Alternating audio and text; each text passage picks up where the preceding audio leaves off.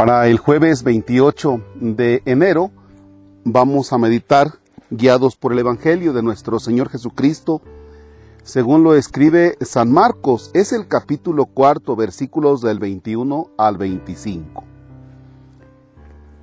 En el nombre del Padre y del Hijo y del Espíritu Santo, Jesús dijo a la multitud, ¿acaso se enciende una vela para meterla debajo de una olla o debajo de la cama? ¿No es para ponerla en el candelero? Porque si algo está escondido, es para que se descubra, y si algo se ha ocultado, es para que salga a la luz.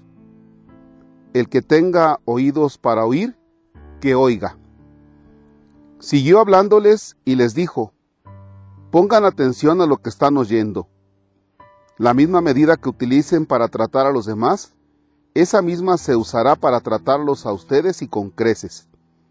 Al que tiene se le dará, pero al que tiene poco, aún eso poco se le quitará. Palabra del Señor. Gloria a ti, Señor Jesús. Les hago una pregunta. ¿Te acuerdas en qué momento de tu vida has tenido una vela en tus manos cuando has estado en la iglesia? La respuesta es sencilla, sí. Una, cuando te llevaron a bautizar, si fuiste bautizado de pequeño, tus papás tomaron la vela junto con tus padrinos en tu nombre. Cuando te confirmaron, los padrinos te dieron también esa vela. Cuando hiciste la primera comunión, te dieron también esa vela. O cuando has sido papá, has recibido en nombre de tus hijos la luz. O cuando has sido padrino, has también recibido la luz y se la has dado a tus ahijados. O sea que son muchos momentos en los que nosotros hemos recibido la luz. Y la luz, la vela, la hemos encendido del cirio pascual. Bien, entonces, son muchas las ocasiones en las que tú has recibido la luz y que se te ha hecho hincapié en lo siguiente. Nuestra persona, no tanto la vela, sino nuestra persona, tiene que ser luz para los demás.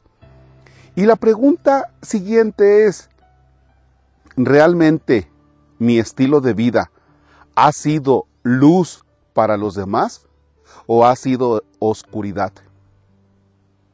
En este México, donde muchas cosas son negativas, pero también hay muchas positivas. Pero ahora nos fijamos en las negativas. En este México, ¿cuál es tu papel? ¿Cuál ha sido tu papel dentro de esas cosas negativas? Es decir, tú has brillado como luz en medio de esas cosas negativas, en medio de esas oscuridades? ¿O también tu vida se ha prestado para ser oscuridad? Por ejemplo, metido en tranzas, en trampas, haciendo cosas malas, porque realmente eso es lo que ha ido construyendo al México que tenemos.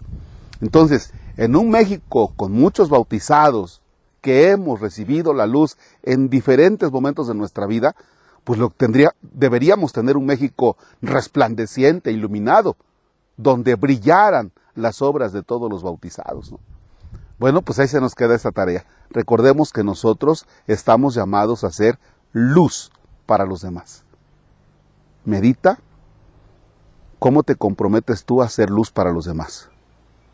Y si es que descubres que has sido oscuridad, que has pertenecido a las tinieblas, ¿estás dispuesto a renunciar a esas oscuridades? Padre nuestro que estás en el cielo, santificado sea tu nombre. Venga a nosotros tu reino, hágase tu voluntad en la tierra como en el cielo.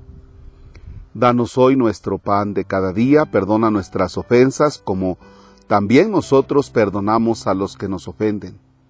No nos dejes caer en tentación y líbranos del mal. Señor esté con ustedes. La bendición de Dios Todopoderoso, Padre, Hijo y Espíritu Santo descienda y permanezca para siempre. Amén. El Señor es nuestra fortaleza, podemos estar en paz. Demos gracias a Dios. Bien, pues me encuentro a unos, ¿qué será? 60 segundos de el coche en la carretera que va de Ciudad Mendoza o del municipio de Nogales hacia Loma Grande y a esta carretera se les llama la carretera escénica por los bonitos escenarios que nos podemos encontrar aquí. De este lado contemplamos al pico de Orizaba, que está al fondo. Aquí estuve tomando unas fotos hace unos días, este lugar lo descubrí apenas. Y eh, apenas del otro lado veremos eh, lo que es Maltrata y la, y la autopista. Y cuando venía para grabar me encontré a unos señores que están haciendo una faena destapando todo lo que son las zanjas para que corra el agua, quitando la basura. E, eso, eso me da mucho gusto, pero ojalá eso fuera siempre.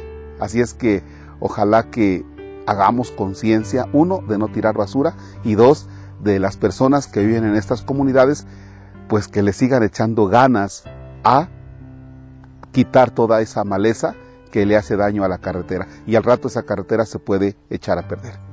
Gracias, mucho ánimo.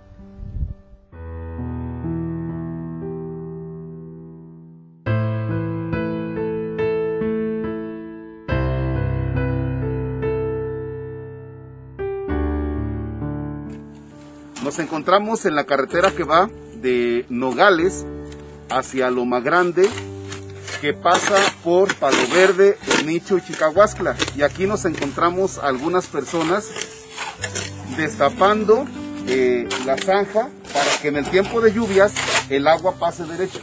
Lo que pasa es que esta es una carretera bonita, se le llama la carretera escénica por las escenas bonitas, pero si no se cuida la carretera, pues al rato va a estar destruida.